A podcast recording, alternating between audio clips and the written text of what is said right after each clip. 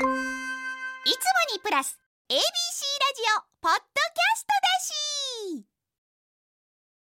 スマホを画面下向きで落とした時拾い上げるのめちゃくちゃドキドキする。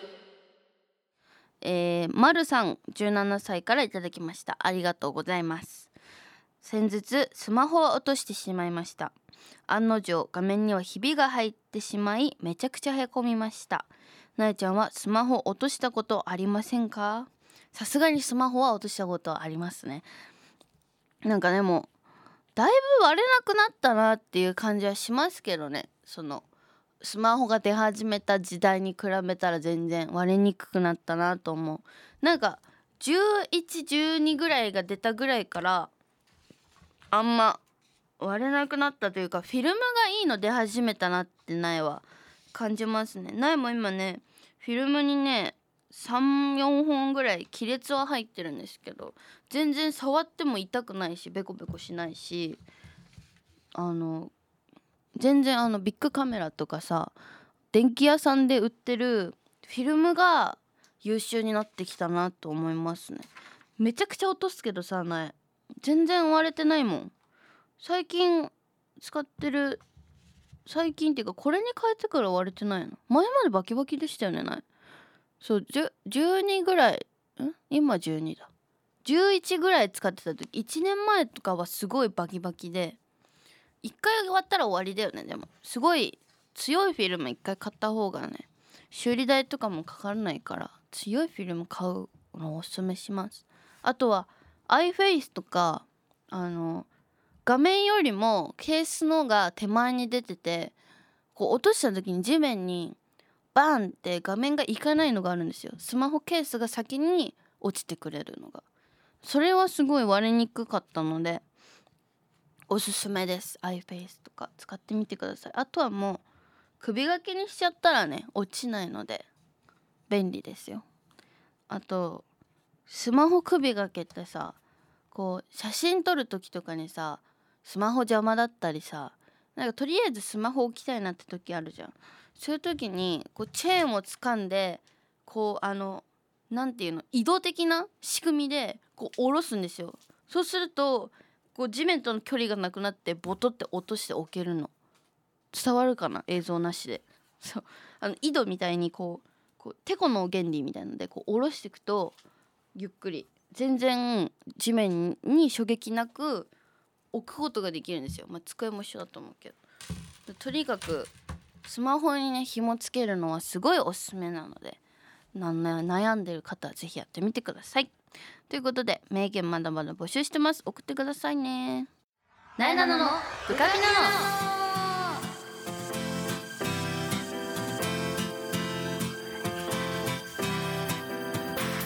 はい改めましてなえなのですなえなののブカビなのこの番組は全国の部活生通称ブカピたちを全力で応援している YouTube チャンネルブカピのラジオ版、えー、Z 世代の最新トレンドを番組独自の視点でご紹介していきます、えー、本日は11月2日ということで。えもうじゃあ今年はあと2ヶ月で終わってしまうんですね。もう放送日はかなり寒くなってそうですけど皆さんいかがお過ごしでしょうか？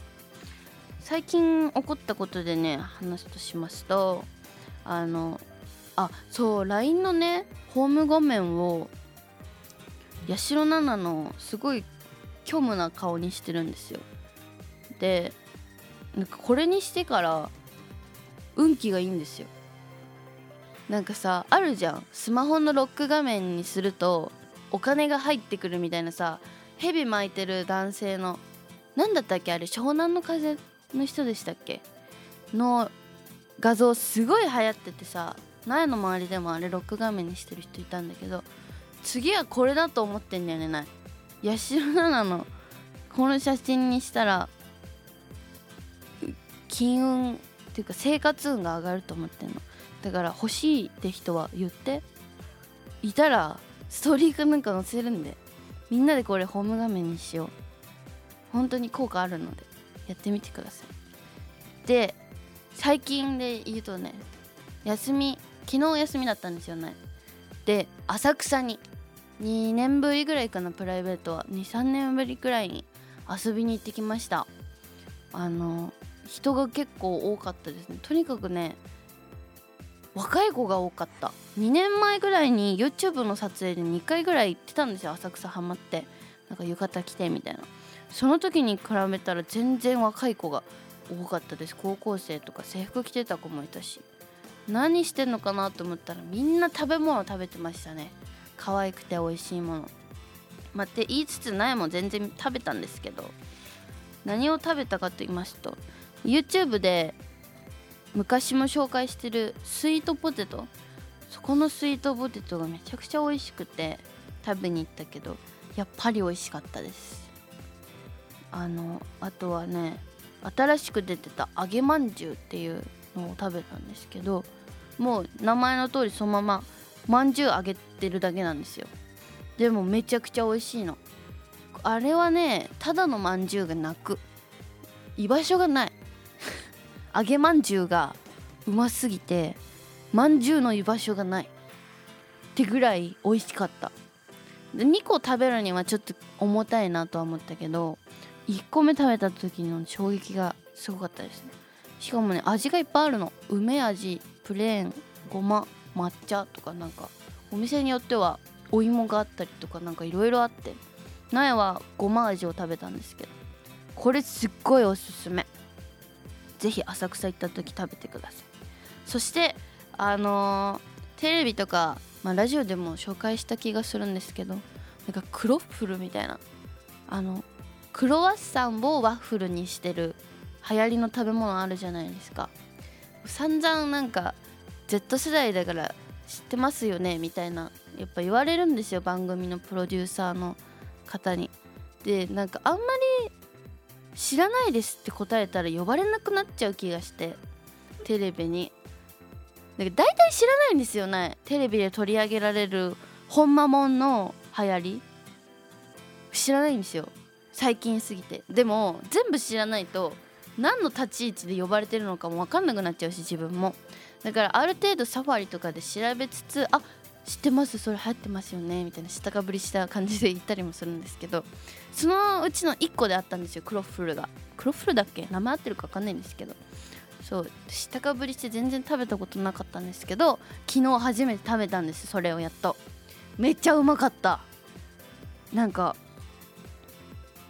ただのあの蜂蜜その砂糖をかけてあのカリカリですみたいなやつを紹介してたんですけどテレビで。それももちろん美味しかったんですけど浅草はねレベル高くてそのクロッフルの上にあのクリームなんかいい感じにチョコレートクリームとオレオが乗っててなんかデコレーションしてあってっていう可愛い感じのスイーツ系のがあったりで苗が食べたのはあのおかず系？おかず系っていうの？なんていうの？お惣菜系？なんなんて言うんですかね？そのあのクレープで言ったらサラダクレープみたいな感じのやつで食べてハムチーズがあったんですよ。クロッフルに、うん、クロッフルにただハムとチーズが乗ってて炙られてるだけだったんですけどこれめちゃめちゃうまかった。ちょっと1本1人で食べるとお腹いっぱいになっちゃいましたけどこれすごいおすすめ。他の味のやつも美味しそうだったので是非浅草に行った際はというかあの全然浅草にグルメしに行っていいないい時代だなっていうふうに思いましたね。可愛いものも多いけど普通に味のレベルが高くてびっくりしました。是非食べに行ってきてください。あの浅草はねゆなさんと行ったんですよ。ゆなさんワンコ買ってナルトくんって言うんですけどあのプードルのプードルプードルが入ってるんですよ。あチワプチワプだ。チワワとプードルのミックスでめちゃくちゃ可愛いの。まだ3ヶ月ぐらいだったかな生まれてこの方。そう。ですごいちっちゃいの。本当にこんぐらい。で片手でもうスイッスイスイって持ち上げれるぐらいの軽さでめちゃくちゃ可愛いから気になる方はゆなさんのインスタをぜひ見に行ってください。あの犬に全員の犬に言う可愛いじゃないの。犬界の中でもモデル級橋本環奈さんみたいな。犬界の。人間界でいう橋本環奈さんみたいな。の犬バージョンみたいな。ぐらいのレベルで可愛いの。犬って全部可愛いけど中でも飛び飛び抜けてますみたいな感じなのでぜひ見てってください。はい。ということで、えー今回はですねまあ秋になりました。ということで芸術の秋。食欲の秋のが好きですけどね苗は。まあ、芸術の秋ということで、えー今 Z 世代の間で注目されているおしゃれな美術館をご紹介していきます。あのこの秋行ってみたい若者が注目してる場所みたいので5位に入ってたんですよ美術館が。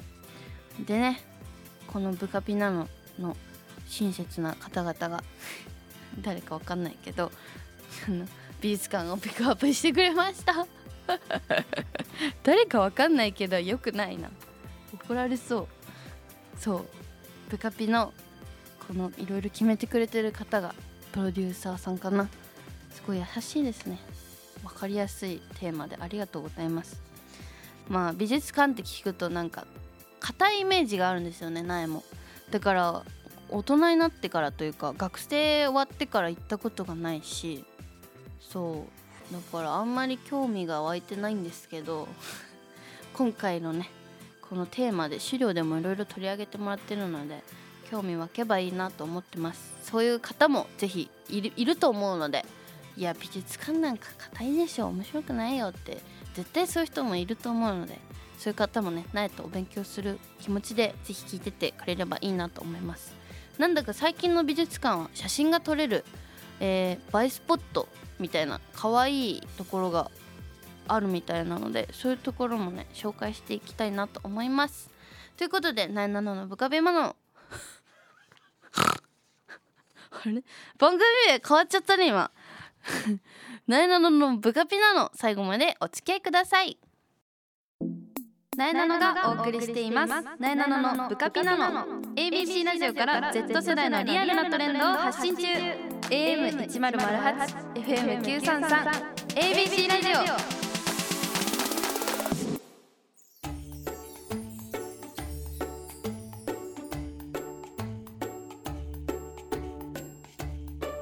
Z 世代におすすめの美術館特集。パチパチ。はい芸術の秋ということで今回は映えるで話題の Z 世代注目の美術館をご紹介していきたいと思いますまあ冒頭で話した通りね美術館あんまり今まで興味がなかったので行ったことは特になくあの学生の時ぐらいですかね。なんかあの探検というかぶなんていうの？あるじゃん？なんか感想書くやつ見て。社会科見学だ。それで社会科見学みたいので行ったのが最後かな。なんか恐竜のやつとか見た気がしますね。あとあれが多かったな。高校生の時に長崎の方に行って美術館っていうの？その戦争してた当時のもの？とかなんか乗り物とかが置いてある博物館かなあれ。資料館みたいな？とこが最後ですかね。やっぱなんかその資料館ばっかり行ってるからこう美術館も固く見えてしまうところはあるのかもしれない。まあ今回今の世代流行ってるのはねそういったまあお勉強するところももちろんいいですけど Z 世代に、えー受けているねところがあるということで。そういうとこはまあまあ興味あるかもしれない。好きな画家アーティスト知ってる？いる？ってことですけど。わかんないんだよね。なんかあの顔出してない人何でしたっけ？えっ、とバックヤードみたいな人です。なんだっけ？バックヤードみたいな。シシルバーバックヤードみたいな人いないいないっけ？あの顔出してない。えー、バンクシーだ。ちょっと特徴はつかんでましたけどねシルバーバックヤード。いそうじゃないですか？調べたらそうあのなんだっけで バンクシーだバンクシーはなんか流行ってるし知ってますねあの書いて逃げる人ですよねでもすごい価値が高いですよねちょうどあのなんでこんなバンクシーさんを知ってるかっていうとこんなって俺知らないですけどあの昨日「イッテ Q!」がやってて昨日だったかな？一昨日かな？一昨日や「イッテ Q!」がやってて日曜日だったからで出川さんがあの2年ぶりの初めてのお使いに行っててそのバンクシーの絵をね見つけるっていうのがあって知識があるだけでだから一昨日の「イッテ Q!」がなかったら苗は多分アーティスト一人も知らない そうでもなんかその壁が壁に絵が描かれてるんですよバンクシーってでもその大事にされてるから壁が汚くなって塗り直されてるところでもバンクシーの絵だけは塗り直さないようにこう残されてたりとか。もう壁に絵描くのってあんまり良しとされてない文化じゃないですか。あの人の土地だからね。でもバンクシーの絵はそのままに大事にするみたいな文化があるみたいでうわバンクシーすげえっていうのは思いましたね。そんぐらいで私はかかやアーティストあんまり知識ないな。まあなんか歴代名をねたくさん残している方々もいますが今で言うと TikTok で活躍されてるアーティストさんがいたりとかあとは最近ロケでそれこそ Z 世代に流行ってるアートってことでアッコにお任せであのロケでやらせてもらったフルイドアートがすごい面白くてあの完成品も部屋に飾らせていただいてます。絵の具をねカップに入れてそれをキャンバスにこうひっくり返してあの絵の具をドローっとかけてそれをこうキャンバスを傾けて色をこう自分のね思うように自由自在に出して作るみたいな次世代アートみたいのを体験してきてやっぱ行ったら行ったでこういう美術系って楽しいんだなっていう感覚は最近また覚えましたね。はいということでおすすめの美術館ご紹介していきますね。えー、まず1個目。徳島県にある大塚国際美術館。えー、徳島県とかにあるんですね。徳島県の鳴門市にある、えー、世界26カ国の名画を原寸大で再現した美術館、えー、美術館内では写真撮影可能なので誰もが知っている名画の写真を撮ることができます。なかなかあるんですね今の時代だと。なんかずっと撮っちゃダメみたいなイメージありますけどね。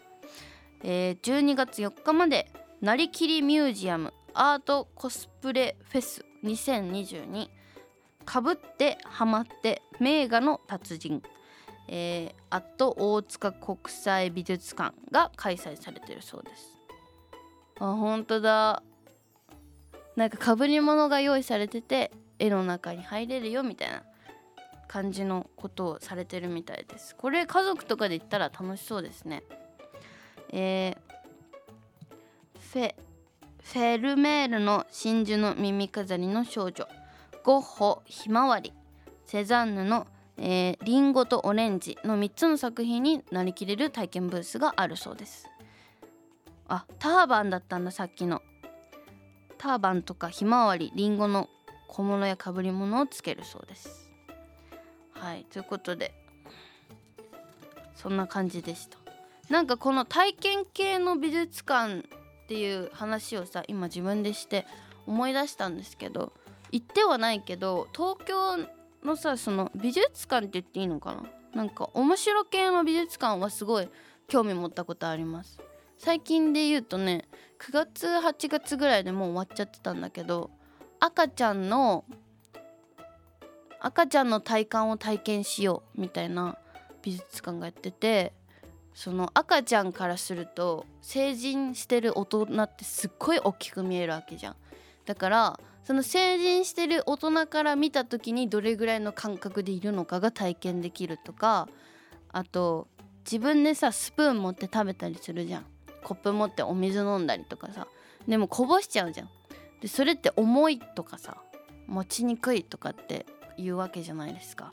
それを大人に換算した時にどれだけ持ちにくいのか重いのかみたいのが体験できたりっていうなんかそういうのがインスタで流れてきてそういう体験型のはすごい面白そうだなと思いましたね。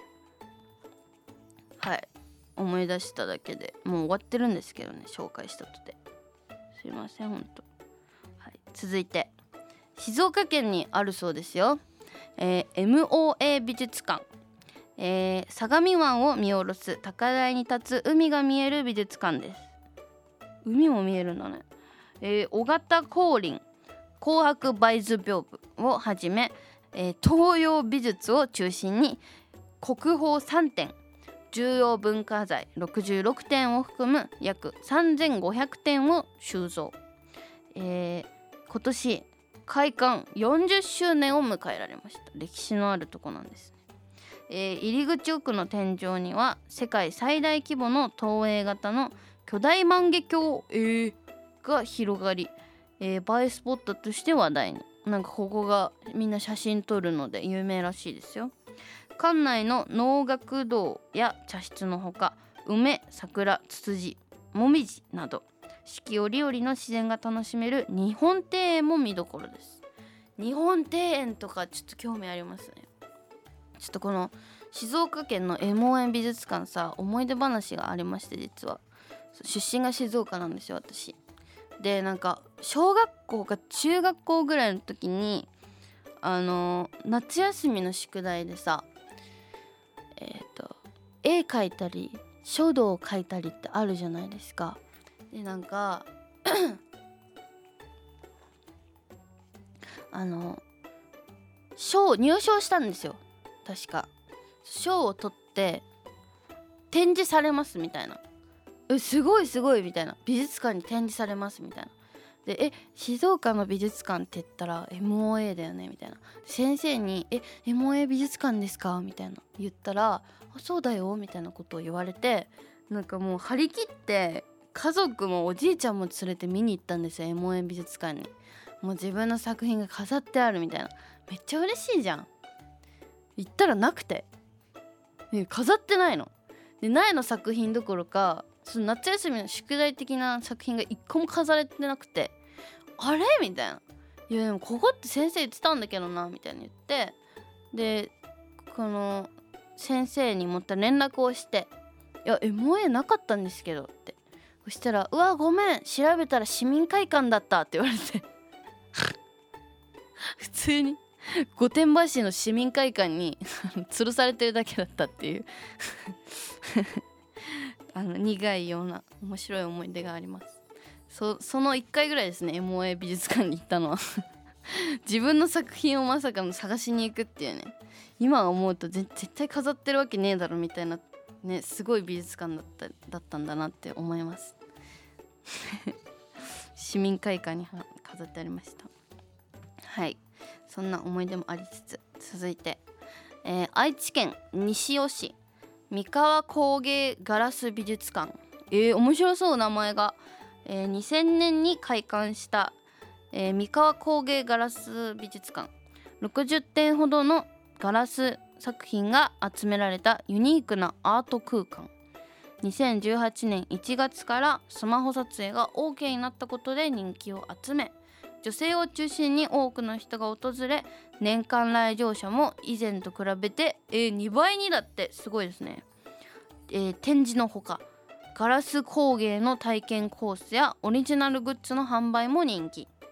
2000年にギネスに認定された巨大万華鏡スフィアや全面鏡張りの彫刻鏡の部屋四季をはじめとする新鮮な斬新な作品で見るから体験するミュージアムとして人気です。あれ？これ巨大万華鏡さっきもあったけどね。相当でかいんだろうな。ギネスってことはね世界にある万華鏡で一番でかいの。まあでも万華鏡って日本のあれなのか文化なのか。なんか写真見た感じあれにちょっと似てますね。えっとあれ東京の。あれですよ。あれあれあれあれ。そうあれです。わかります？あのあれですよ。あれあれあの足水入るやつ。あれです。あれにちょっと似てる感じがします。すごい綺麗。あの万華鏡の中に入りました。みたいな。感じが広がってて幻想的というかね。写真撮ったら面白そう。なんか自分が何個か写ってたりもするねこれ。このガラス工芸体験とかしてみたいね。あのフーフーしながらさ回してグラスとか作るやつ体験できるのかな。どうなんだろう。わかんないけど。ああいうのちょっとやってみたいな。面白そうですよね。さあということで3つぐらい紹介したのかな。皆さん行ってみたい。美術館はありましたでしょうか？苗もちょっとね以前に比べて意外と堅苦しいイメージはほどけたかなと思います。もう写真撮りに行くのもいいですけどねこういう体験できるところがすごい面白そうだなと苗は思いました。興味ある方は是非行ってみてください。ということで以上 Z 世代におすすめの美術館特集でした。ナイナナのブカピなのは放送から1ヶ月間 Spotify や Podcast でも配信中です。ラジコのタイムフリーとともにこちらもチェックしてください。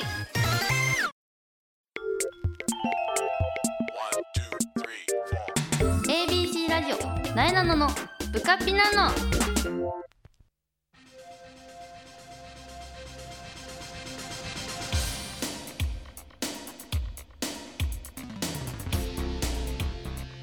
ということでナイナノのブカピナノあっという間にエンディングのお時間となりました。あの紹介した美術館の他にもですねえー埼玉県にある角川武蔵野ミュージアムっていうなんかすごい有名らしいんですけど2.5万冊の本が読み放題。2.5万冊すごい並んでるっていうのもすごいですよね。なんか写真が載ってるんですけど所狭しとあの本がおしゃれな本棚にね収納されててモニターとかもあってすごいビジュアルが映えるなって感じですね。そしてあの三鷹の森ジブリ美術館隣のトトロとか魔女の宅急便など遊び心いっぱいの映えスポットがいくつもある美術館らしいです。まあね紹介したとこ以外にもなんか面白い体験型の美術館とかは行きやすい気がするな苗でも。興味湧いたかな？みんなも。ぜひ行ってみてください。この秋に。確かに秋ってこう糸づけないといかない気がするなね。芸術の秋みたいな。はい。じゃあ最後にお知らせです。11月13日の日曜日に TGC ティーンに、えー出させていただきます。ちょっと久しぶりの TGC teen になります。ぜひぜひチェックしてみてください。そして、えー毎週土曜日朝5時半から、えー、ズームインサタデーに出演しております。ぜひご覧になってください。そして ABC テレビ毎週火曜深夜2時14分から14分から放送中の部活ピーポー全力応援部カピが TVer と YouTube からも配信されてます。あテレビでも見れます。ぜひご覧になってください。そしてファースト写真集「ナイトナイナノ」が講談社から発売中。公式 LINE スタンプも、えー、ナイさんが書いたスタンプ好評発売中ですのでぜひゲットしてください。ということで「ナイナノのブカピナノ」来週も聞いてください。それではさようなら。ピッ。おやすみ。